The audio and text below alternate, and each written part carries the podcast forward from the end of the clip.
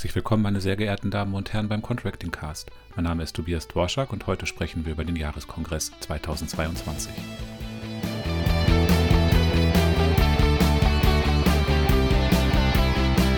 Wir haben jetzt noch gut zwei Monate bis zu unserem diesjährigen Jahreskongress und über den spreche ich mit meiner geschätzten Kollegin Birgit Anderson-Rank, die ähm, für die Planung des Jahreskongresses hauptverantwortlich ist. Hallo, schön, dass du da bist, Birgit. So, vielen Dank, Tobias. Ich freue mich. Ich habe das gerade gesagt, in knapp zwei Monaten. Vielleicht fangen wir mit den äh, spannenden technischen Details an. Wann und wo ähm, freuen wir uns denn auf den Jahreskongress? Ja, also der Jahreskongress findet am 21. September statt in Berlin in den Räumen der Vertretung des Landes Niedersachsen beim Bund, also da, wo wir letztes Jahr auch schon waren. Und äh, wie im Vorjahr ist unser Jahreskongress äh, wieder hybrid. Das heißt, äh, die Teilnehmer haben die Möglichkeit, entweder in Präsenz, worüber wir uns auch sehr freuen würden, oder auch online teilzunehmen. Der Auftakt ähm, des Jahreskongresses bildet wie auch im Vorjahr ähm, die Opening Night, ähm, die ebenfalls in den Räumen der Landesvertretung stattfindet. Genau, das sind, äh, wie ich finde, sehr schöne Räume, die sich auch für den Kongress, so wie wir uns vorstellen, wie wir uns ihn vorstellen, sehr gut eignen, einfach weil sie einen lockeren, luftigen Raum bieten mit ganz vielen mhm. unterschiedlichen ähm, ähm, Begegnungsräumen. Ne? Wir haben das große Foyer, wir haben ähm, den, den Saal, in dem wir sprechen können, aber auch andere Räume, ähm, die ähm, genutzt werden können. Wie ist denn dieses Jahr die Planung? Du sagtest, äh, wir sind sowohl online als auch vor Ort unterwegs. Gibt es da unterschiedliche Programme oder hat man im Wesentlichen das Gleiche?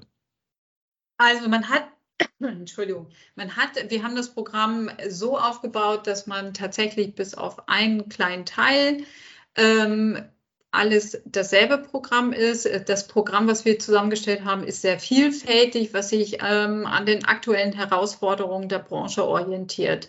Das heißt, wir widmen uns Fragen, wie die Transformation zum klimaneutralen Unternehmen gelingen kann und was wir dafür tun können, um die Versorgung unserer Kunden zu dekarbonisieren. Aber wir widmen uns genauso aktuellen Themen wie die aktuelle Lage der Gasversorgung.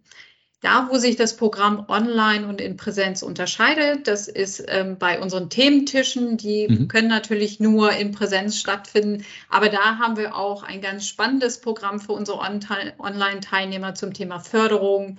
Insofern bin ich überzeugt, dass für jeden etwas dabei ist. Und wir freuen uns auf äh, wirklich spannende Diskussionen und ähm, ja, auf gute Impulse auch. Ja, du hattest gerade gesagt, äh, aktuelle Entwicklungen. Wir haben jetzt äh, erst, ich glaube, letzte Woche äh, das Programm nochmal umgeworfen, um den aktuellen genau. Entwicklungen äh, wegen äh, Anpassung der AVB-Fernwärmeverordnung nochmal Rechnung zu tragen, die bisher im Programm keine so große Rolle gespielt hat. Ähm, es kann also sein, dass das Programm sich wegen der aktuellen Gegebenheiten auch bis September nochmal ändert. Das kann durchaus sein, aber wir möchten ja auch wirklich sehr aktuell sein, um genau diese Themen, die alle beschäftigen, auch an unserem Jahreskongress nochmal aufzugreifen und zu diskutieren. Der Jahreskongress ist darüber hinaus ja nicht nur ähm, was für die aktuelle Lage, sondern immer auch was für die großen übergreifenden Themen, die sich ähm, äh, länger hinziehen und die, glaube ich, auch der ähm, Verknüpfung und dem Austausch innerhalb der Branche äh, dienen. Und deshalb freue ich mich äh, besonders darauf, dass wir auch aus der Wohnungswirtschaft und aus dem Mieterbereich Referentinnen gewonnen haben, die deren Sicht mal einbringen und die dann auch bei den von dir schon angesprochenen Thementischen vertiefen wollen. Was kann ich mir denn unter so einem Thementisch vorstellen? Also die Thementische sollen tatsächlich ähm, den Austausch, äh, die Ideensammlung, Impulse aufgreifen. Das heißt, wir haben ein lockeres Miteinander, ähm, wo wir wirklich ähm, nach einem kurzen Impuls von den Experten tatsächlich in die Diskussion gehen möchten und in den Austausch, Ideen sammeln. Vielleicht gibt es auch eine Handlungsoption, die sich dabei äh, entwickeln. Also es soll wirklich ganz interaktiv sein, ähm, wo wir hoffen, auch viele neue Sachen mitnehmen zu können. Ja, wunderbar. Ähm, am Vorabend, also am, am 20. September, eröffnen wir den Jahreskongress äh, wie im letzten Jahr mit der Opening Night und doch ist die dieses Jahr ein bisschen anders. Was erwartet uns da konkret? Ja, also die Opening ist natürlich, Opening Night ist natürlich wirklich, ähm, wir freuen uns drauf, weil wir wieder live da sind. Wir können uns wieder austauschen. Das ist was ganz Wichtiges. Ähm, aber das Highlight ist natürlich die Verleihung des Contracting Awards 2022 gemeinsam mit der Zeitschrift Energie und Management. Ähm, ja, da sind wir schon sehr gespannt auf die Gewinner und auf die Projekte, die eingereicht wurden. Ja, wir haben den äh, vor zwei Jahren schon gemeinsam mit der Energie und Management verliehen, damals noch online. Das war äh, schon eine schöne Veranstaltung, aber natürlich eine Online-Veranstaltung. Ähm, da ist, glaube ich, der, der Rahmen in, einem, in, einem, in einer Opening Night, das gemeinsam vor Ort zu machen, ähm, der Sache einfach angemessener, weil wir, glaube ich, auch ganz viele ähm, richtig gute Projekte da ähm, vorgestellt bekommen können. Ähm, jetzt mal so ganz persönlich, worauf freust du dich denn im Hinblick auf den Jahreskongress am meisten? Also ich äh, bin schon sehr gespannt. Ich bin hier dann auch schon ein Jahr da. Das heißt, für mich ist es dann der zweite Jahreskongress. Das finde ich schon nochmal ähm, was anderes, weil man ein bisschen mehr in den Themen drin ist und äh, schon mal ein bisschen gefestigter ist. Also ich freue mich auf jeden Fall auf den persönlichen äh, Austausch und auch ähm, ja auf die Impulse und einfach mal zu hören, was beschäftigt alle, wo wo können wir auch unterstützen? Haben wir die Themen richtig identifiziert oder was ist noch was Neues? Also ich bin schon äh, sehr gespannt und ich freue mich darauf. Ja, dem schließe ich mich an. Also für mich ist der Jahreskongress äh, dann gelungen, wenn wir ähm, äh, viele Leute vor Ort begrüßt haben. Nicht, weil äh, viele Leute vor Ort da sein sollen, sondern einfach, weil das das Wichtige ähm, für die Arbeit des Verbandes ist, in den Austausch mit den Mitgliederunternehmen und Dritten zu treten, ähm, um äh, einfach die, äh, den Austausch untereinander zu pflegen, die Netzwerke zu knüpfen und darüber zu reden, was denn eigentlich die Herausforderungen der nächsten Monate und Jahre sind. Denn ähm, das ist auch nichts Neues, die sind vielfältig. Und äh, das ähm, stimmt. Ähm, dazu, dazu oder denen zu begegnen, leistet, glaube ich, der Jahreskongress auch in diesem Jahr wieder einen ganz wichtigen Beitrag. Ja, da gehe ich ganz fest von aus und ich finde ja auch, dass das Programm genau diese Sachen auch widerspiegelt. Ja, wunderbar. Dann ganz herzlichen Dank, liebe Birgit, liebe Zuhörerinnen und Zuhörer. Wenn Sie mögen, ähm, fedec-jahreskongress.de, da finden Sie viele weitere Informationen, da können Sie sich anmelden und äh, ich freue mich sehr darauf, Sie im September in Berlin begrüßen zu dürfen. Ich auch.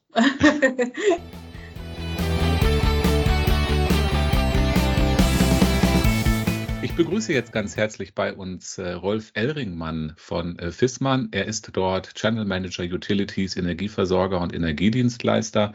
Und diejenigen von Ihnen, die unseren Contracting Cast äh, schon seit letztem Jahr hören, kennen Rolf Elringmann. Wir haben im vergangenen Jahr nämlich schon miteinander gesprochen, denn wie auch 2001, so ist FISMAN auch in diesem Jahr wieder Hauptsponsor des Jahreskongresses, worüber ich mich ähm, sehr freue und auch darüber mit Rolf darüber zu sprechen, was es bei FISMAN Neues gibt. Herzlich willkommen, schön, dass du da bist, Rolf.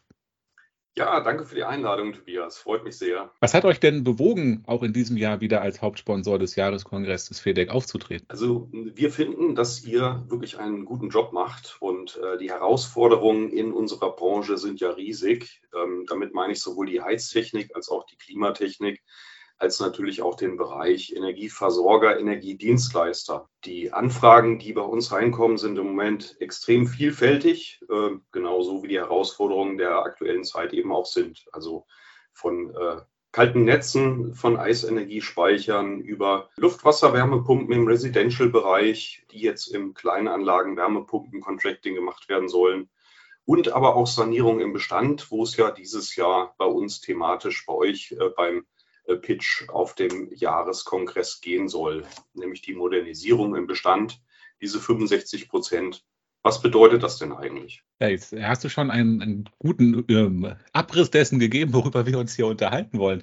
Äh, du sprichst das äh, gelassen an, riesige Herausforderungen. Das ist ja noch eine kleine Untertreibung. Es passiert energiepolitisch gerade ähm, unglaublich viel, auch was die Zielstellungen betrifft. Wir haben eine neue Bundesregierung, wir haben ein, eine ähm, wie auch immer geartete Krisensituation nach dem Angriffskrieg ähm, was natürlich auch ganz viel äh, in der Energiewelt verändert hat. Vielleicht fangen wir mal ganz vorne an und ähm, blicken zurück. Im letzten Jahr hattest du gesprochen über äh, Eisenergiespeichersysteme. Ähm, was gibt es denn da Neues? Hat sich da was verändert? Habt ihr gemerkt, dass der Markt dort sich weiterentwickelt? Was sind Anfragen, die euch dazu erreichen? Ähm, auf jeden Fall ganz guter Punkt, den du da ansprichst. Äh, sehr wichtiges Thema und zunehmend wichtiges Thema. Wir alle haben ja erlebt, wie heiß es werden kann, auch bei uns. Ja? Und dass das Thema Kühlung wirklich eine ja, man kann schon sagen, eine zunehmend zentrale Rolle auch spielen wird im Sommer, auch in unseren Gefilden, wo man letztendlich immer nur über Beheizung im Winter gesprochen hat, muss man definitiv auch über die Kühlung im Sommer sprechen, damit man auch irgendwann künftig noch ähm, ja, ja, zulässige Arbeitsbedingungen da tatsächlich auch im produzierenden Gewerbe hat, äh, in den Leichtbauhallen, die überall äh, gebaut sind beispielsweise. Das geht aber auch in Richtung Quartiere, dass auch die Kühlung im Wohnbereich äh, eine zunehmend wichtige Rolle spielen wird und so weiter und so fort. Und nicht zu vergessen, dass das Thema natürlich extrem nachhaltig ist, weil wir hier natürlich die Physik äh, des Wassers äh, praktisch ausnutzen und ja, zusätzliche Gewinne praktisch aus der Umwelt ziehen. Okay, das, das ist die physikalische Seite. Ich teile deine Einschätzung, dass die Kühlung von Gebäuden sicherlich eine ganz, ganz zentrale zukünftige oder weitere Herausforderung ist, die möglicherweise auch durch den Einsatz Wärmepumpen weiter vereinfacht wird oder wo ich andere Potenziale habe, das äh, einfacher umzusetzen, als das vielleicht ähm, bislang der Fall war. Ähm, aber nochmal ganz konkret, als Energiespeichersysteme habt ihr da in den letzten, äh, in dem letzten Jahr, seit dem Jahreskongress, ähm, ein besonders spannendes Projekt auf den Tisch gekriegt? Also diese Projekte sind alle durchgehend sehr spannend und äh, wir konnten die Zahl auch noch weiter steigern. Also wir sind äh, deutlich über 300 umgesetzte Projekte momentan und mhm. äh, Tendenz stark zunehmend. Auch wichtiger Punkt die Redundanz. Wenn wir uns jetzt über eine künftige Energieversorgung ähm, Gedanken machen, äh, dann kommen wir zwangsläufig auch zum Thema Ausfallsicherheit.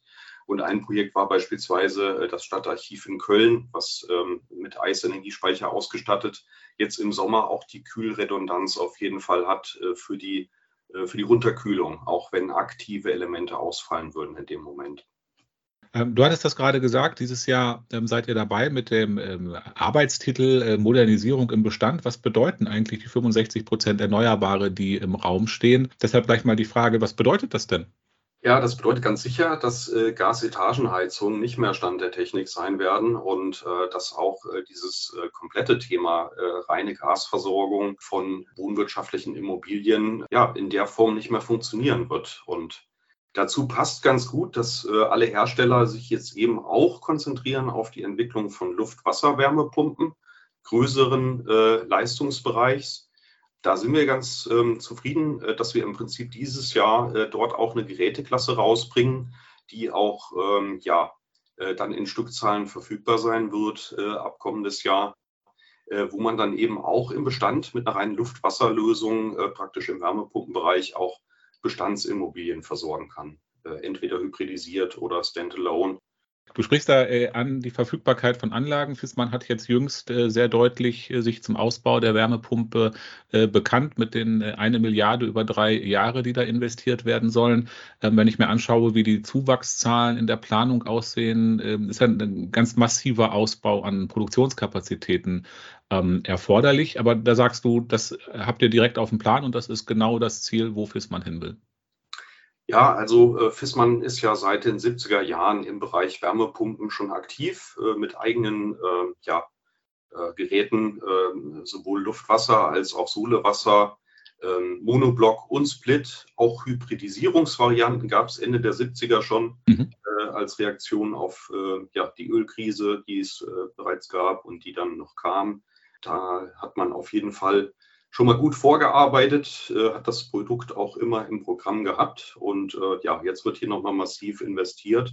Beispielsweise äh, das Thema kleine Luftwasserwärmepumpe für den Residential-Bereich, also Ein- und Zweifamilienhäuser. Äh, die Bitocal 250a. Greifen wir das mal als Beispiel raus. Das ist ein sehr kompaktes Gerät, was mit Propan als Kältemittel läuft, was sehr leise läuft und was eine sehr hohe Vorlauftemperatur bei kalten Außentemperaturen schafft. Die schafft nämlich 70 Grad Vorlauf bei minus 10 Grad Außentemperatur und ist damit beispielsweise ein ideales Produkt für die Gebäudesanierung im ähm, ja, äh, Einfamilienhausbereich, Zweifamilienhausbereich. Ähm, nehmen wir uns das Gerät und schauen uns das mal genauer an. Hier wurde Wärmepumpe wirklich komplett neu durchdacht. Das Gerät ist sehr einfach aufgebaut. Das hat einen internen Puffer. Das hat ein internes 4-3-Wege-Umschaltventil, was also ein Überströmventil extern und einen externen Pufferspeicher überflüssig macht. Hinzu kommt, dass es eine Monoblock-Variante ist. Das heißt, wir haben hier einen, äh, den Fall, dass der Monteur keinen Kälteschein haben muss. Das heißt, es kommt ohne Kältemittel im Verbindungskreis an, äh, aus. Und äh, an der Stelle äh, kann dann der Heizungsbauer, der es gewohnt ist, Gasbrennwertthermen äh, an der Wand zu montieren, eben auch diese Inneneinheit der Wärmepumpe an der Wand montieren äh, aus dem ganz einfachen Grund, weil es das gleiche Gehäuse ist. Und das, was beispielsweise produktionstechnisch jetzt gerade passiert, ist in der Betriebsruhe, ähm, dass jetzt aktuell ähm, die ähm, Produktionsstraße für die Inneneinheiten der Vito-Dens Gasbrennwertgeräte umgebaut wird auf Vito-Kall Wärmepumpen Inneneinheiten. Und man hat sich das sehr schlau überlegt. Das sind nämlich die gleichen Blechteile.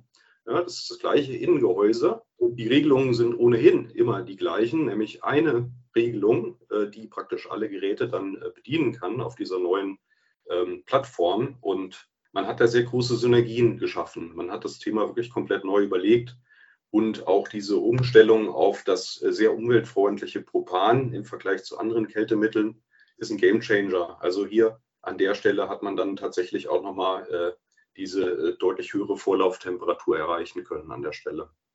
Das adressiert ja auf der einen Seite, ähm, wenn ich das richtig äh, nachvollziehen kann, eine ganze Reihe von Herausforderungen, von denen man immer hört, oh, Gebäudebestand, äh, kann man gar keine Wärmepumpe einbauen, das kriegt man überhaupt nicht hin mit den Vorlauftemperaturen und so weiter und so fort. Und auf der anderen Seite äh, sicherlich auch das Thema installierende Fachkräfte. Ich meine, Fissmann ist ja äh, bekanntlich äh, stark verknüpft mit den ausführenden Handwerksunternehmen, ohne da selber ähm, in den Wettbewerb zu treten. Also ist, glaube ich, ähm, auch schon unternehmenspolitisch eine kluge Entscheidung, da dem, dem Fachhandwerk entgegenzukommen. Und wenn die Komplexität im Einbau, zum Beispiel durch Systeme, die auf einen Kälteschein verzichten, könnte natürlich auch dem, dem äh, vielbeschworenen Fachkräftemangel ähm, nicht entgegenwirken, aber doch äh, ein Problem vom Tisch schaffen, das sonst äh, sich als Hemmschuh entpuppen könnte.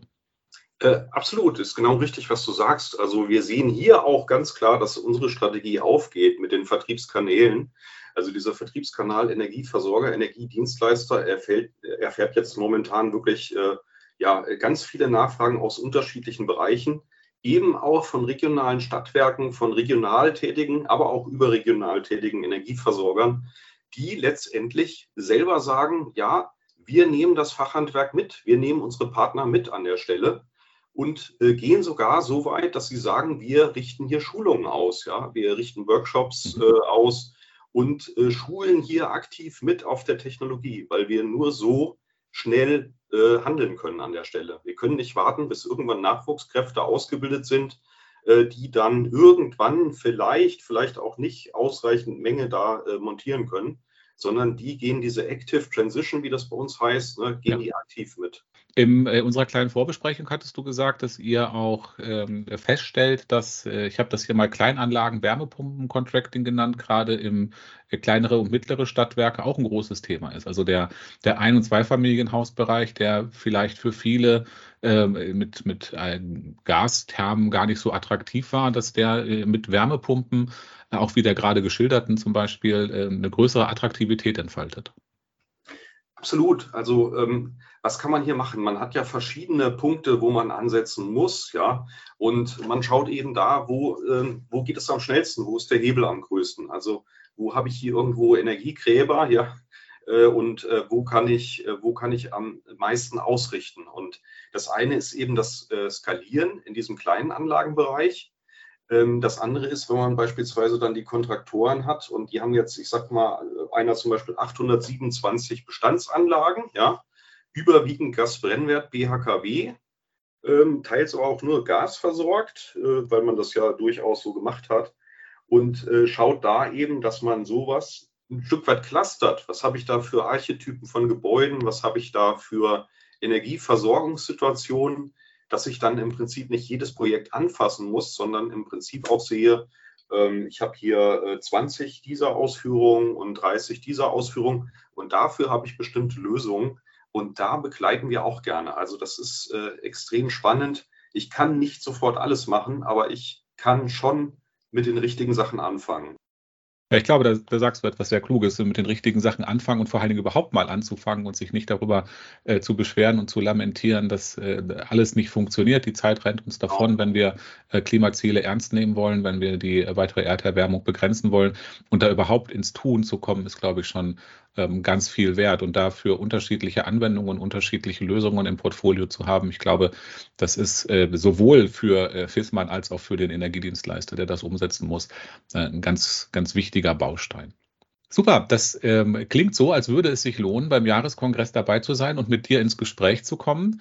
Ähm, dazu lade ich die Zuhörerinnen und Zuhörer sehr herzlich ein und übrigens auch auf schlaue-wärmepumpe.de vorbeizuschauen, um mehr über die ähm, Vitokal zu erfahren.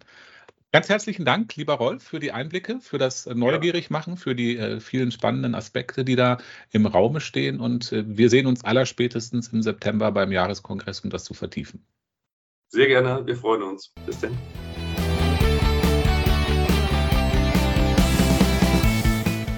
Ja, meine Damen und Herren, so viel als Ausblick auf den kommenden Jahreskongress, wie gesagt, am 21. September in Berlin. Soweit ich im Interview mit Rolf Elringmann von FISMAN gesagt habe, FISMAN habe den Jahreskongress 2001 äh, unterstützt, ist das natürlich falsch. Ich meine 2021. Mir bleibt, mich für Ihre Aufmerksamkeit zu bedanken. Ich freue mich darauf, Sie entweder beim nächsten Contracting Cast oder natürlich persönlich in Berlin beim Jahreskongress wiederzutreffen. Bis dahin, alles Gute.